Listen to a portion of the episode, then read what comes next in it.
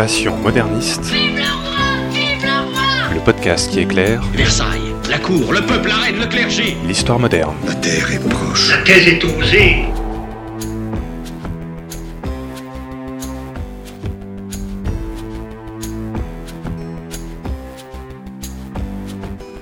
Bonjour à toutes et à tous. Aujourd'hui, nous ne sommes pas dans le studio habituel de Passion Moderniste, comme vous pouvez l'entendre. Enfin, on n'est pas dans mon appartement, quoi. Nous sommes à l'Université d'Angers, avec pour public gigantesque, incroyable, les étudiants de la licence professionnelle archives, médiation et patrimoine C'est incroyable, il y a le feu, c'est fou. Je m'appelle Fanny Cohen-Moreau et dans le podcast Passion Moderniste, je reçois des jeunes chercheurs et jeunes chercheuses en histoire moderne. Et pour rappel, L'histoire moderne, c'est cette période qui s'est un petit peu glissée entre le Moyen Âge et l'époque contemporaine, c'est-à-dire, en gros, pour l'Europe occidentale, entre les années 1500 et 1800. Épisode 20, Philippines et la puberté au XVIIIe siècle, c'est parti. Il y a des gens que, que ça intéresse ce- ce- Non, personne. Et aujourd'hui donc à Angers, j'ai le plaisir de recevoir Philippine Valois. Bonjour Philippine. Bonjour Fanny. Dans ce podcast, nous parlons encore une fois d'histoire et de médecine. Je crois que c'est au moins le troisième ou quatrième épisode sur ce sujet, mais la preuve que c'est un sujet où il y a beaucoup de choses à dire. Aujourd'hui, nous allons parler de la puberté au XVIIIe siècle, parce que donc Philippine, tu es en quatrième année de thèse sur le sujet. Alors attention, histoire médicale de la puberté au siècle des Lumières. 1750-1850. Donc, tu es dirigé par Didier Boisson et co-encadré par donc Naïma Anafi au laboratoire Thémos d'Angers. Nous allons nous concentrer aujourd'hui sur la partie donc 18e siècle du sujet, mais nous allons parfois forcément faire des petites incursions sur le 19e. Petit message d'avertissement pour vous qui nous écoutez en podcast. Nous allons parler dans cet épisode de sexualité de façon assez explicite. Donc, si vous avez l'habitude d'écouter ce podcast en famille, peut-être ne le faites pas aujourd'hui. Enfin, voilà, je vous ai prévenu. C'est parti. Alors Philippine, déjà, pour commencer, est-ce que tu peux nous dire pourquoi tu as voulu étudier ce sujet-là? Alors pour répondre à la question, il faut remonter quelques années en arrière. Euh, après mon bac, j'ai fait une, euh, une licence d'histoire de l'art à Tours. J'ai adoré, j'étais passionnée. Et euh, parce que j'avais envie de continuer en master, de connaître véritablement ce que c'était un travail de recherche, de faire un mémoire, j'ai décidé de non pas le faire à l'université de Tours, mais au Centre des études supérieures de la Renaissance à Tours. C'est une antenne de la fac. Et euh, j'ai découvert dans ce centre l'histoire de la médecine, entre autres. Et euh, ça a été un coup de cœur, une révélation. Dès la première semaine de la rentrée, j'ai décidé de changer totalement mon sujet d'étude, Parce de que mémoire, à la base, tu voulais faire sur quoi? Sur l'histoire de l'art, continuer en histoire de l'art, mais euh, dès la première semaine, je me suis dit non, là je me trompe. C'est pas pour moi. L'histoire de la médecine, ça a l'air génial. J'ai pris un gros risque, c'est vrai. Mais euh, je me suis livrée euh, corps et âme euh, dans l'histoire de la médecine. Mon premier mémoire était consacré euh, au sevrage de l'enfant à la Renaissance. Ah oui, très précis quand même comme sujet. C'est en- encore plus précis parce que c'était le sevrage de l'enfant dans un ouvrage consacré à ça D'accord. voilà, du XVIe siècle. C'était passionnant. Et euh, mon deuxième mémoire était consacré à un traité de médecine, le tableau de l'amour conjugal de Nicolas Vénetz, euh, daté de 1686, qui est considéré comme un des premiers traités de sexologie avant l'heure. D'accord. Donc c'est là où je me suis euh, investie dans l'histoire de la sexualité, ou qui touche à la sexualité. À la fin de ce master, proposition de l'Université d'Angers, ils cherchaient quelqu'un pour travailler sur la puberté. J'ai postulé. Comment Oui. on peut revenir là-dessus? Comment l'université d'Angers s'est dit, bah, tiens, il nous faut quelqu'un pour travailler sur la puberté? Enfin, c'est comment ça arrive ce genre de proposition? Alors, ça arrive, c'est un projet qui est demandé par des professeurs, maîtres et maîtresses de conf en histoire. D'accord. Et là, ma co-encadrante, Naïma Anafi, avait travaillé sur ces questions et avait émis euh, l'idée, l'envie de Ouais. proposer un financement de thèse Oui, ça. financer une thèse euh, sur, euh, sur la puberté. Donc je n'ai pas choisi mon sujet, mais il était fait pour moi. Tu, tu l'as quand même accepté, enfin, on te l'a pas imposé ce Ah sujet. non, pas du tout. Et euh, j'ai été euh, très libre. Très libre, c'est vraiment un sujet qui me re- ressemble. Euh, j'ai pu choisir les sources, j'ai pu me l'approprier. C'est mon sujet de thèse. Parfois, je me fais la réflexion. Quel sujet j'aurais choisi? Et je pense que j'aurais choisi un sujet similaire. En tout cas, avec un accès sur l'histoire de la sexualité. Et alors, on a dit, euh, juste si on part un petit peu sur les bases de ton sujet, euh, 1750-1850, pourquoi tu as choisi ces bornes chronologiques-là? L'idée première, c'était de, de se focalisé sur le siècle des Lumières, donc le XVIIIe siècle, mais euh, les sources m'ont guidée. J'avais du mal à trouver des sources avant 1750 qui parlaient, qui développaient la puberté. Un ouvrage fondamental et fondateur pour la définition de la puberté, c'est euh, l'histoire naturelle de Buffon, qui est non pas un médecin mais un naturaliste, qui en 1749 va écrire un article, l'article de la puberté, tout simplement, et euh, il va donner des expressions. Par exemple, l'expression la puberté est le printemps de la vie, la saison des, des plaisirs. Oh, c'est beau. C'est très beau. Et c'est une expression qu'on va retrouver citée par les médecins tout au long du 18e, tout au long du 19e. Et je l'ai d'ailleurs retrouvée chez un médecin de 1863 pour dire à quel point. Ouais, ça a été fondateur comme ça citation. Ça a été fondateur. Après, j'ai bien sûr euh, les articles des grandes encyclopédies, des dictionnaires. Et je voulais m'arrêter aux alentours de 1800, mais je me suis rapidement, euh, j'ai rapidement compris que finalement, avant le 19e siècle, il y avait les premiers écrits, mais au 19e siècle, il y avait véritablement beaucoup plus de traités de médecine consacrés au thème de la puberté, de traités d'hygiène, de traités de vulgarisation, et que pour traiter ce sujet, il fallait l'étendre. C'est d'autant plus intéressant de pousser jusqu'en 1850 qu'il y a un discours différent, notamment sur euh, l'ovulation et euh, euh, les travaux sur le cerveau, par exemple la psychiatrie, qui devient fondamentale quand on travaille sur la puberté à partir des années 1830. Et pour la zone géographique, tu te concentres sur la France, c'est ça? Oui, principalement sur la France, mais j'ai quelques traités d'hygiène et d'éducation belges et suisses mais on va dire que 95% de mes sources sont françaises. Et Philippine, qu'est-ce que tu veux montrer dans ta thèse? Parce que j'imagine quand même que c'est un sujet qui a déjà été un petit peu étudié, donc qu'est-ce que toi tu veux apporter de nouveau?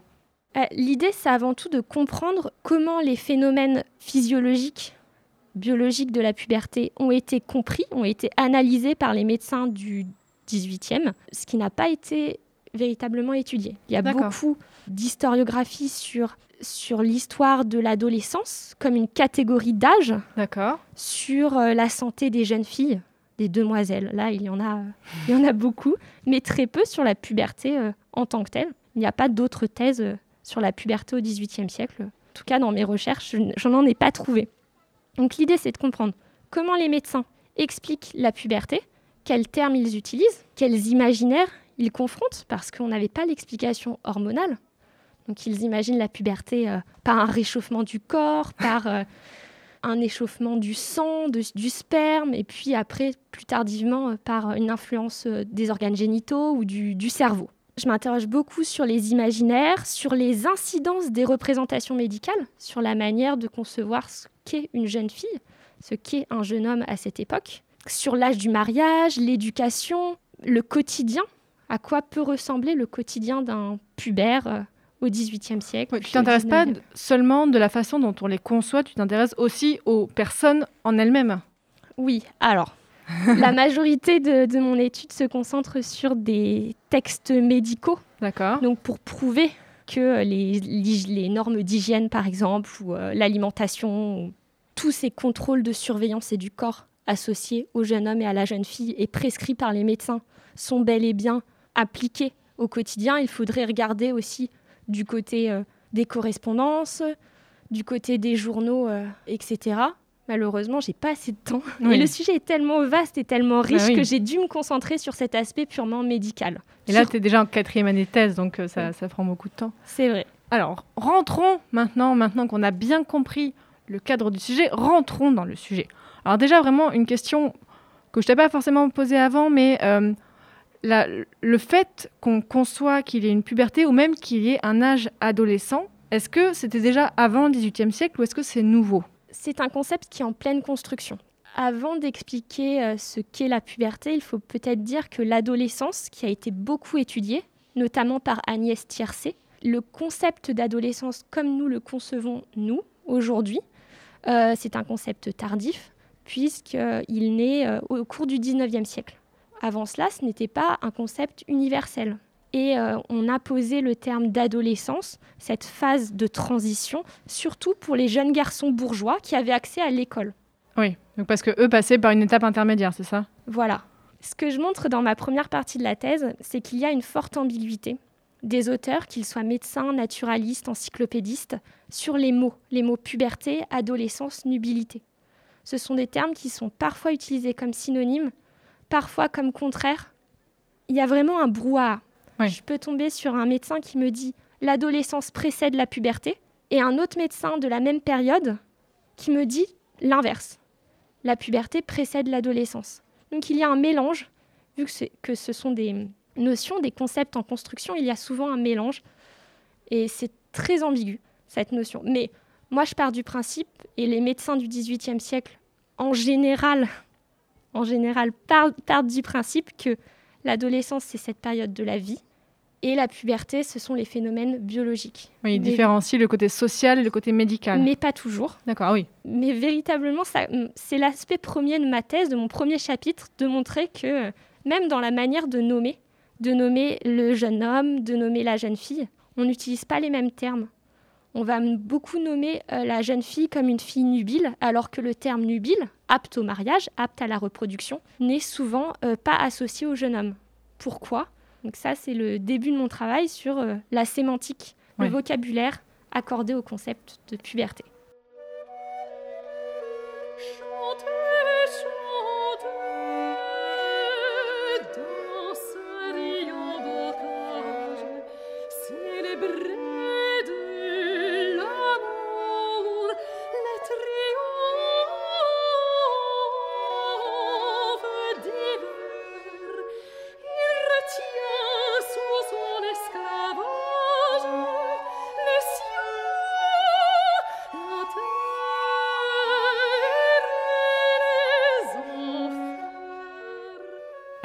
Comment, en général, le concept de puberté est défini au XVIIIe siècle?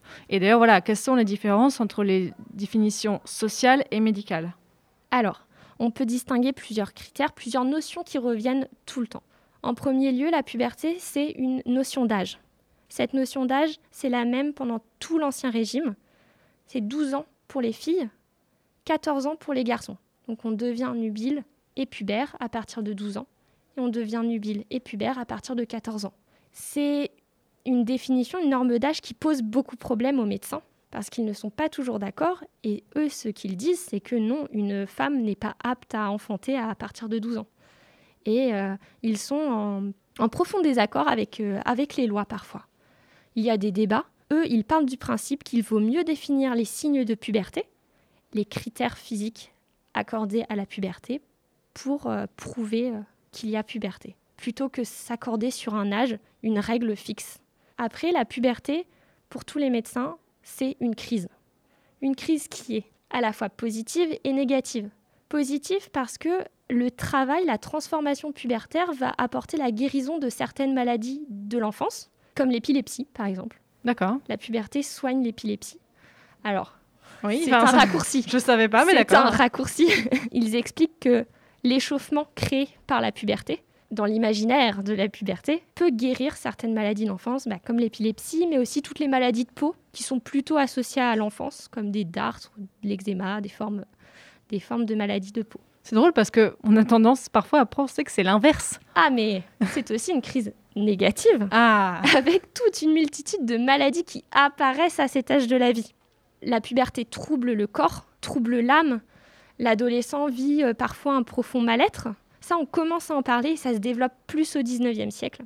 Euh, les médecins utilisent des termes très poétiques. Ils parlent d'orage, de tempête. Euh, ils parlent de révolution. Parce que on passe d'un enfant asexué à un être sexué à une vraie femme, un vrai homme. Des fois, je, je me tire les cheveux euh, parce que les discours sont toutefois enfin, très misogynes et euh, conservateurs, etc.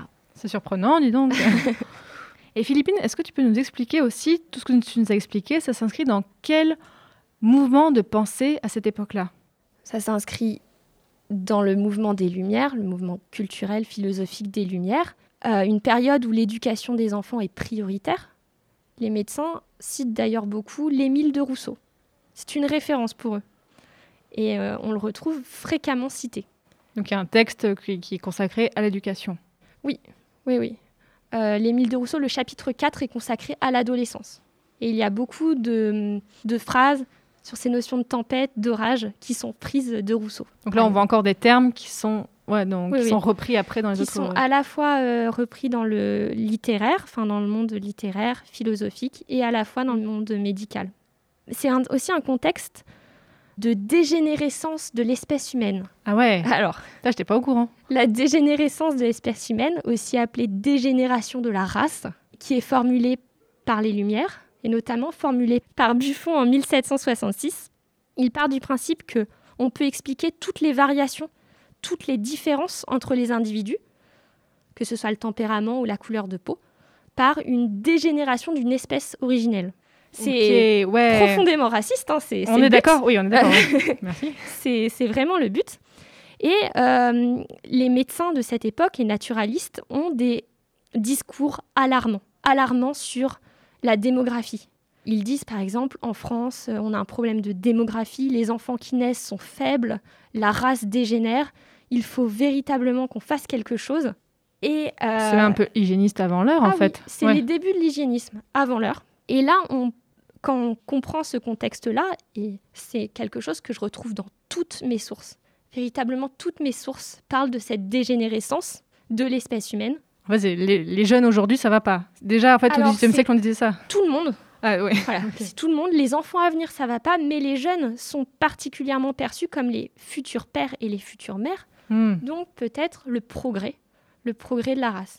Et de là va naître, effectivement, tout ce courant hygiéniste qui dénonce, à la fin du XVIIIe siècle, beaucoup la- les- le mode de vie des élites socioculturelles. Ah, des élites. Là, je me... Parce que je me disais peut-être qu'ils vont, ils vont critiquer les, les- les pauvres, mais là, non, c'est les élites qui critiquent. Non, non, ils critiquent beaucoup plus les élites, leur mode de vie oisif, euh, leur, le faste de leur nourriture, les boissons excitantes qu'ils utilisent, les spectacles qu'ils vont voir, leur imagination exaltée, exaltante. Il y a des discours hallucinants. Et ils se rendent compte, par exemple, que les jeunes filles qui vivaient dans ces modes de vie élitistes, avec ce faste, étaient réglées plus précocement ou avaient des problèmes de règles plus tardivement, des dérèglements. Ah, ils en parlent, ils, ils parlent Ah des oui, problèmes oui. de règles, ouais. Ah oui, oui, bien sûr, ils en parlent et ça fait partie euh, du discours sur la puberté.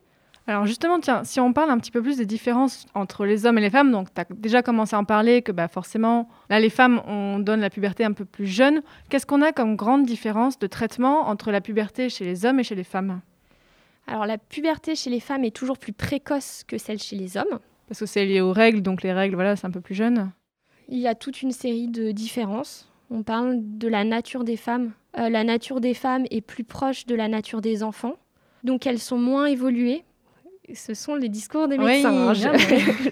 je ne le pense pas. Elles sont moins évoluées, elles vont rester euh, plutôt molles et délicates, tandis que les hommes ont plus de temps pour se développer et vont euh, accroître leur force. Il y a un- une profonde différence entre les discours sur les jeunes hommes et sur les jeunes filles. Déjà, j'ai 95% de mes sources qui sont axées sur les jeunes femmes parce que la puberté est pathologisée. Les jeunes femmes, à partir de la puberté, peuvent avoir des problèmes liés aux règles, liés à l'appareil génital, au sein, aux malformations, alors que les jeunes hommes ont beaucoup moins de problèmes, selon les médecins. J'ai très peu de sources consacrées à la puberté uniquement masculine. Je pense que ça doit, dans mon corpus, se compter sur les doigts de la main. Et pourtant, tu, tu essaies de les traiter, j'ai l'impression, de façon égale. Bah, J'essaye, mais je ne peux pas euh, face Ouais. à la, L'effet de source fait que tu peux... Voilà. Forcément, ouais. La différence, c'est aussi que les femmes, par nature, cette question de nature est fondamentale pour comprendre la médecine au XVIIIe siècle. C'est ce qui fait la femme, c'est ce qui fait l'homme, c'est l'essence même, comment ils sont composés, comment ils, ils, euh, doivent répondre à la société, les enjeux, etc. Les jeunes filles sont plus fragiles, plus sensibles et plus impressionnables. C'est-à-dire que la moindre petite excitation, la moindre petite chose peut les faire vriller. Alors, ils n'utilisent pas ce terme, mais c'est ce qui se passe. et euh, elles sont plus à même de développer euh, des maladies. Et il y a bien sûr des questions de domination, de pouvoir, et surtout la question de l'injonction à la maternité que l'on retrouve partout. Les médecins vont expliquer par A plus B que si les jeunes filles à la puberté ont des poitrines naissances, c'est de toute façon pour leur rôle futur de mère. Tout va être expliqué en fonction du rôle social des femmes. Et euh, par exemple, les poils, la virilité, tout est expliqué en fonction du rôle des hommes. Et tu travailles donc, Philippine, sur plusieurs maladies en lien avec la puberté et l'adolescence. Par exemple, alors tu m'as parlé d'une maladie que moi je ne savais pas que ça existait, la chlorose. Qu'est-ce que c'est que la chlorose? Alors, la chlorose, aujourd'hui, on pourrait dire que c'est une sorte d'anémie ferritive, d'anémie en fer ou de jaunisse. C'est une maladie un petit peu euh, ambiguë. Euh, au XVIIIe siècle, on parle de chlorose ou de pâle couleur. Elle a deux noms, cette maladie. Pâle couleur parce que euh, les symptômes principaux sont une décoloration de la peau. Donc la peau des jeunes filles, parce que c'est une maladie des filles, la peau des jeunes filles est décrite comme blanche, transparente, parfois jaune, parfois verdâtre, qui leur donne un, un teint cadavérique. Cette maladie entraîne une grande fatigue, une dégénérescence, des problèmes, euh, des problèmes digestifs, euh, une- beaucoup de mots. C'est la maladie des jeunes filles par excellence. Et mais mais d'où elle sort cette maladie? Enfin, Et surtout, la question, c'est pourquoi aujourd'hui on n'a plus cette maladie? Enfin, Qu'est-ce qui fait que ces médecins du XVIIIe siècle l'avaient qualifiée en tant que telle Alors j'ai du mal à répondre à cette question parce que j'ai fait des recherches dessus et euh, beaucoup disent qu'il y a un apport de l'alimentation. Peut-être que leur alimentation était moins bonne, mais c'est un petit peu compliqué. Et je pense, c'est pour ça que j'ai cité tout à l'heure l'anémie ferritive. Derrière la chlorose au XVIIIe siècle, il y a plusieurs maladies qui se sont euh, Et pourquoi cette maladie serait chez les jeunes filles et pas chez les jeunes hommes? Eh bien, c'est une maladie qui touche les jeunes filles parce qu'elle est expliquée. La cause de cette maladie, chez les médecins du XVIIIe siècle, c'est un défaut de règles. Un défaut ou un trop peu de règles. D'accord. Donc, tout le traitement qui va être mis en place sert à faire venir les règles le plus vite possible. Parce que c'est une maladie qui est quand même grave. Il Ah, faut vite faire venir les règles, enfin, c'est très important. Quoi. Alors, Ouais. pour faire venir les règles, comment ça se passe? Il y a tout d'abord euh, des règles hygiéniques, alimentaires. Voilà, un Ah, régime oui. particulier. D'accord. Voilà. Euh, on va mettre en mouvement les corps des jeunes filles. On va leur proposer des activités, notamment la marche ou l'équitation. Et Ok. quand celles-ci sont trop faibles, parce que la maladie provoque une grande fatigue, on pourra les mettre dans des calèches pour que le corps bouge. voilà. On leur fait prendre le grand air parce que euh, les médecins estiment que les filles des villes sont plus à même de développer la maladie. Donc on les emmène à la campagne. Là, on revoit le côté un peu hygiéniste de il y a la maladie dans les villes, c'est pas assez d'air. Ouais, donc là, on les mène au grand air. Ça, on le trouve un peu dans toutes les maladies de la puberté, la chlorose évidemment, mais un peu développée euh, tout le temps. Et pour faire venir les règles quand elles ne viennent pas, on peut aussi utiliser des saignées. On prescrit des saignées. Attends, au- enfin, oui, au Moyen-Âge, déjà, on en parlait des saignées, mais là, au 18e. XVIIIe siècle, c'est encore là les saignées, oui. Oui, oui, on prescrit encore des saignées, des sangsues à poser sur les cuisses. Et j'ai une source qui parle de sangsues à poser sur la vulve pour faire venir les règles. Ok. Voilà, euh, des traitements à base d'électricité. En 1785, Mais les pauvres Euh, C'est de- horrible. Ouais, ouais, oui. Je ne sais pas comment il fonctionnait, mais j'ai plusieurs sources qui témoignent de bains électrifiés. Je, je ne sais pas. je tu m'étonnes qu'elle mourait, en fait Alors, euh, il y a beaucoup aussi de médecins qui, qui expliquaient que c'était totalement du charlatanisme et que. T'as vraiment les- à chaque fois ouais, les, deux, les Oui. deux points de vue, ouais. et puis d'étudier aussi sur une période aussi large me permet d'avoir une, euh, une véritable évolution des thérapies. Et euh, des thérapies qui sont considérées dans les années 1780 euh, comme une innovation euh, peut, euh, 20 ans plus tard, l'être comme un charlatanisme avéré. Et aussi, en dernier lieu, ils disent par exemple aux jeunes filles de ne pas se baigner dans des bains froids ou dans des rivières pour éviter la suppression des règles, euh, parce que le froid est considéré comme un facteur euh, qui supprime les règles ou qui euh, les bloque.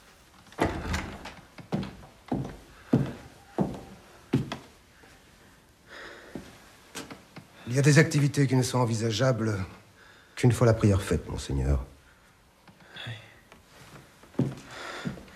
Si. Si j'attendais la prière? Il n'est bon ni pour la moralité, ni pour la santé de s'adonner à la chose trop frénétiquement. Un peu de tempérance plairait à Dieu.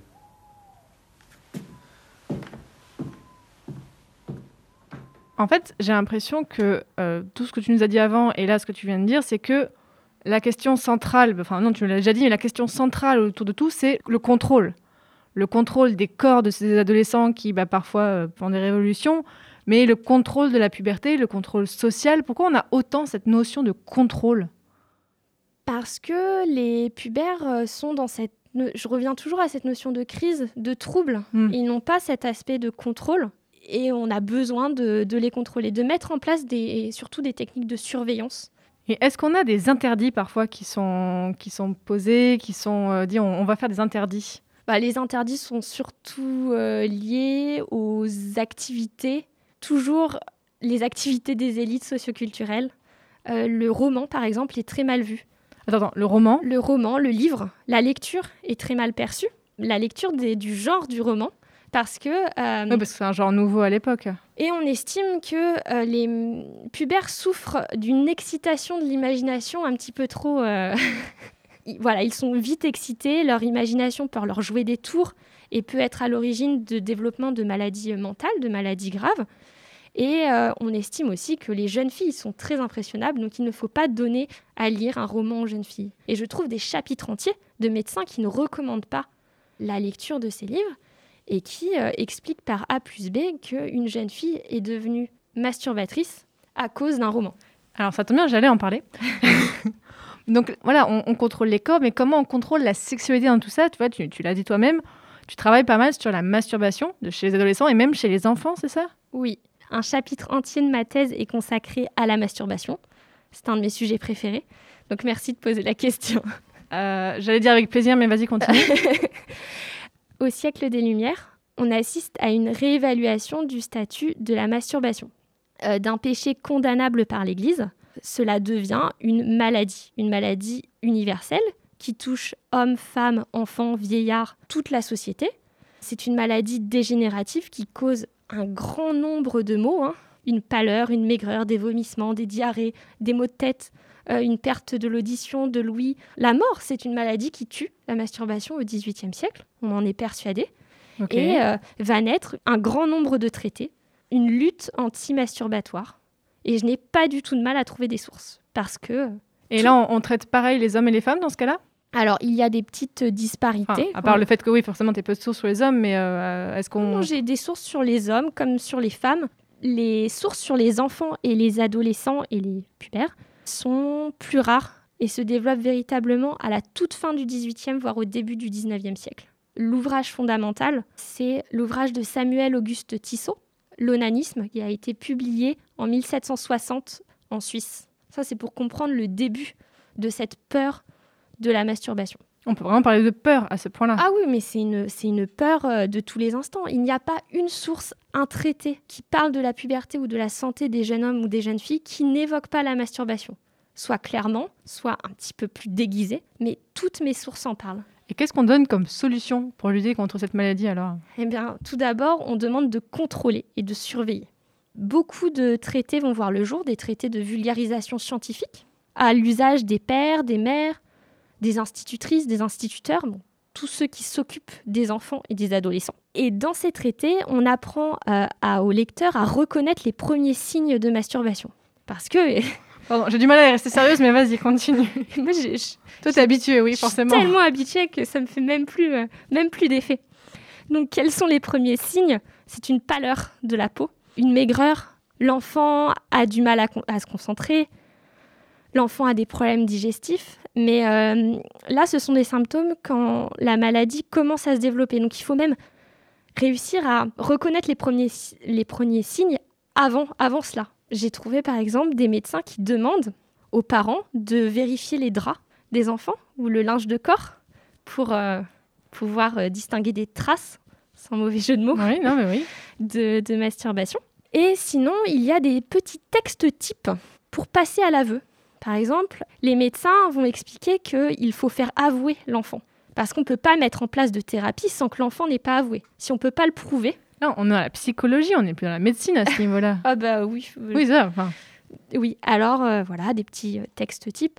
Et il y a toute une ambiguïté entre est-ce qu'il faut parler de la masturbation à un enfant ou un, un adolescent si il ne se masturbe pas? Est-ce qu'il faut provoquer son Ah. innocence ou pas? Donc ça, c'est tous les, les débats autour de ça. Et une fois qu'on est sûr que la masturbation est avérée, on peut mettre en place des traitements de choc. Et quand je parle de traitements de choc, ce sont vraiment des traitements de choc. Il y a encore de l'électricité dans, dans l'histoire? Non, je crois pire Ah. encore. Pire que ça? En premier lieu, il y a tous les petits traitements euh, hygiéniques, alimentaires. On, explique qu'il ne faut pas manger trop de viande parce que ça excite le corps, euh, qu'il faut dormir plutôt sur le côté que sur le ventre ou sur le dos pour pas exciter les parties sexuelles. On explique euh, qu'il faut être très rigoureux avec la propreté des parties génitales parce qu'une une petite irritation peut provoquer une habitude de la masturbation. Ils parlent beaucoup d'habitude, ces médecins-là, parce qu'ils estiment que les enfants, en tout cas avant la puberté, avant la découverte de ce désir, de cette volupté, tombent accidentellement. Alors ils tombent accidentellement, ils peuvent être poussés par des démangeaisons, mais aussi euh, par des, des bonnes, des gouvernantes ou des nourrices qui sont très mal perçues par les médecins. Il y a plein de petites histoires de nourrices qui masturbent les enfants pour les calmer. Et, euh, Ah, de médecins, ok. oui, oui. et de médecins qui expliquent qu'il faut euh, faire absolument attention aux femmes qui entourent l'enfant. Mais forcément, c'est la femme. Oui, oui, oui. Oui. Ces affreuses femmes, vicieuses. Euh, voilà. Et pour soigner, il y a aussi euh, des techniques euh, pour contraindre les corps des enfants et des adolescents. Par exemple, lier euh, les mains pendant la nuit, mais aussi des corsets qui se développent beaucoup au tout début du 19e siècle.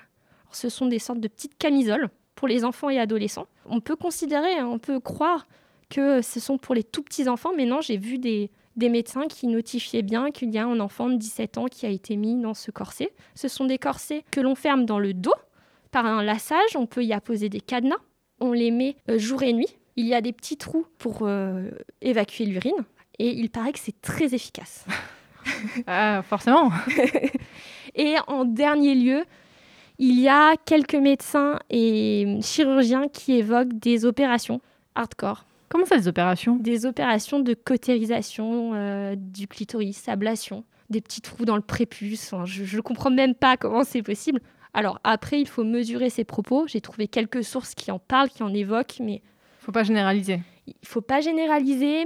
Il y a très peu de sources, très peu de documentation, donc ce sont peut-être plus des expériences que des véritables techniques. Que des traitements, enfin, c'est vrai. Et en plus de ça, ces traitements-là sont toujours présentés lorsque toutes les autres thérapies ont été mises en place et ont échoué.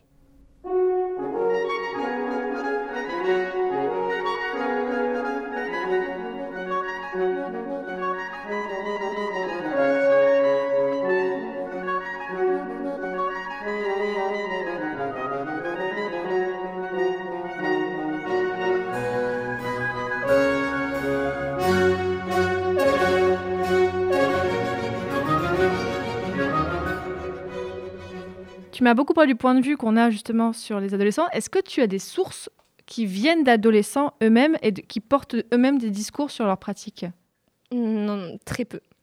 Très peu et je ne suis pas allée chercher ces sources-là, par manque de temps aussi. Donc si quelqu'un qui nous écoute a une source sur la part Ah d'un adolescent, il faut qu'il te contacte. Oui, oui, et puis je pense qu'il y a vraiment, véritablement des choses à faire euh, dans toutes les correspondances, livres de raison, euh, journaux, sur la manière dont est perçue euh, cette euh, transformation au moment de la puberté, les premiers émois amoureux. Il y a- des choses à faire. Philippine, là tu es en quatrième année de thèse. Est-ce que ça va déjà? Je sais qu'il ne faut pas trop poser cette question normalement aux personnes qui sont en thèse, mais est-ce que ça se passe bien plutôt? C'est une question taboue. non, ça se passe bien et euh, je pense que là, j'arrive au moment de la rédaction où je peux véritablement commencer à rédiger. Ça fait du à bien de rédiger au bout d'un moment. Quoi. Et ça fait beaucoup de bien. Parce que là, tu penses rendre dans combien de temps environ? Enfin, tu, tu as un objectif euh, D'ici un an. D'accord, donc ouais. soutenir euh, d'ici un an. Donc à rentrée 2021, tu aimerais soutenir quoi On verra. D'accord, non mais c'est tout ce que je te souhaite. Et là, euh, bon, forcément là, la rédaction c'est un petit peu compliqué, mais, mais quelles sont les difficultés que tu rencontres en ce moment euh, À part peut-être le, le fait de ne pas trouver de source sur certains sujets, qu'est-ce que tu rencontres comme difficulté Je rencontre plus trop de difficultés dans le sens où j'ai déjà engagé ce processus de rédaction. Mhm. Très compliqué au début. Hein, il faut trouver les mots. Maintenant, c'est bon. Mais j'ai vraiment eu du mal à trouver euh, des images, par exemple. Mon but premier, vu que je suis historienne de la- de l'art de, formation, que j'ai fait une euh, licence d'histoire de l'art, je voulais beaucoup travailler sur des sources iconographiques. Et malheureusement, j'en ai très peu trouvé. D'accord. J'ai cherché pendant des heures, mais des heures et des heures avec euh, tout un nombre euh, de mots-clés Donc, sur des bases de données et euh, j'ai quasiment rien trouvé. J'ai trouvé euh, des gravures de parties génitales où un médecin avait apposé ici, ce sont les parties génitales d'une fille nubile. Sauf que ce n'est inexploitable parce que je n'ai pas de gravure de parties génitales de petites filles ou de parties génitales de femmes âgées. Donc euh, ça, ça me sert à rien ce genre. T'as pas d'éléments de comparaison Ouais. quoi. Et je pensais dans mon imaginaire pouvoir trouver des gravures un peu euh, type manuel d'SVT avec euh, le petit garçon, le garçon à 15 ans, le papa le, Ouais. un imaginaire un petit peu. Et ça, tu t'as pas trouvé? Non, je n'ai pas trouvé. D'accord, c'est plus tardif en fait peut-être? Oh, D'accord. J'utilise quand même quelques images pour développer mes idées, mais ce ne sont pas mes sources pures et dures. Plutôt pour accompagner. Philippine, pour question de fin, c'est une question que je pose souvent dans Passion médiéviste et dans Passion moderniste. Est-ce que tu aurais des conseils à donner à des personnes qui voudraient, alors peut-être pas la puberté parce que c'est ton sujet, mais qui voudraient peut-être étudier la, façon dont on conçoit les corps, dont on conçoit les adolescents euh, au XVIIIe siècle et à l'époque moderne? Déjà, trouver un sujet qui passionne, un sujet qui n'est pas trop traité parce que euh, l'histoire de la médecine, du corps, euh, est en train de se développer. Ne pas se décourager aussi. Les sources, moi, je les ai trouvées assez tardivement. Et je me suis ouverte, j'ai refait mon, ma chronologie, je me suis ouverte à d'autres types de sources et jusqu'au bout, on peut trouver la source. La semaine dernière, j'ai trouvé encore une source fantastique, La semaine dernière, alors que tu es La en pleine dernière. rédaction. alors que je suis en quatrième année de thèse. Et pourtant, tu, ouais, tu continues de faire des recherches dans les archives alors que tu es en rédaction? Alors, c'est le hasard de la numérisation euh, des bibliothèques en ligne. Il y a un document qui est sorti. Toi, tu surveilles ce qui est numérisé au fur et à Oui, mesure. je surveille très régulièrement. On ne sait jamais. Je, je fais une veille informatique, bien évidemment. Et je pense que jusqu'au bout, je peux trouver euh, des choses, une idée. Donc, tu donnerais comme conseil de, voilà, de persister si on ne trouve pas de... Persister. Une thèse, c'est c'est une épreuve aussi. C'est pas toujours simple. Faut pas baisser les bras. Et quand on commence à voir la fin, c'est très très beau.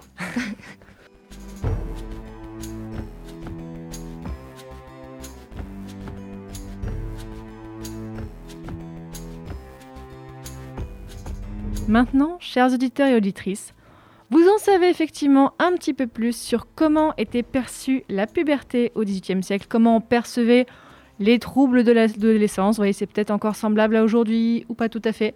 Donc merci beaucoup Philippine Valois pour tout ce que tu nous as raconté et bon courage pour la fin de ta thèse. Merci. Pour les auditeurs et auditrices, encore une fois, si vous voulez en savoir plus sur le site de Passion médiéviste, mais il y a un petit onglet euh, Passion moderniste, on mettra un descriptif de l'épisode. On vous mettra des conseils de lecture si vous voulez aller un petit peu plus loin sur le sujet.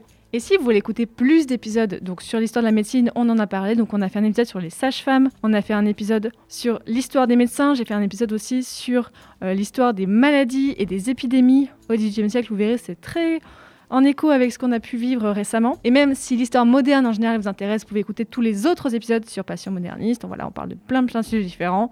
Et bien sûr, si l'histoire en général vous intéresse et que le Moyen Âge vous intéresse, je vous conseille d'aller écouter mon podcast Passion médiéviste que vous retrouverez sur toutes les applications de podcast. Encore merci Philippine et je vous dis à très bientôt pour un prochain épisode de Passion moderniste. Salut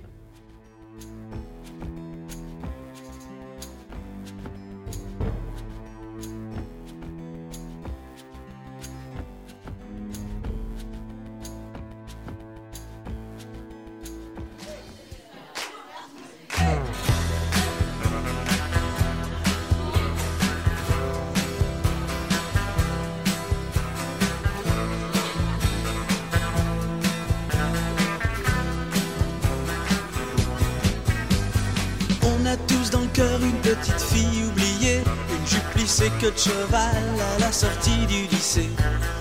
On a tous dans le cœur un morceau de fer à user, un vieux scooter de rêve pour faire le cirque dans le quartier. Et la petite fille chantait, Et la petite fille chantait, et la petite fille chantait, et la petite fille chantait. un truc qui me colle encore au cœur et au corps. Everybody's doing a brand new dance now.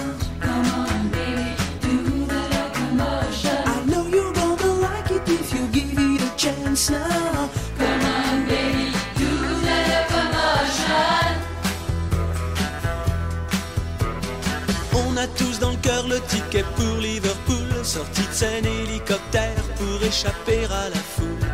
Excuse me sir, mais j'entends plus Big Ben qui sonne, des scarabées bourdonnent, c'est la folie à London. Et les Beatles chantaient, Et les Beatles chantaient, et les Beatles chantaient,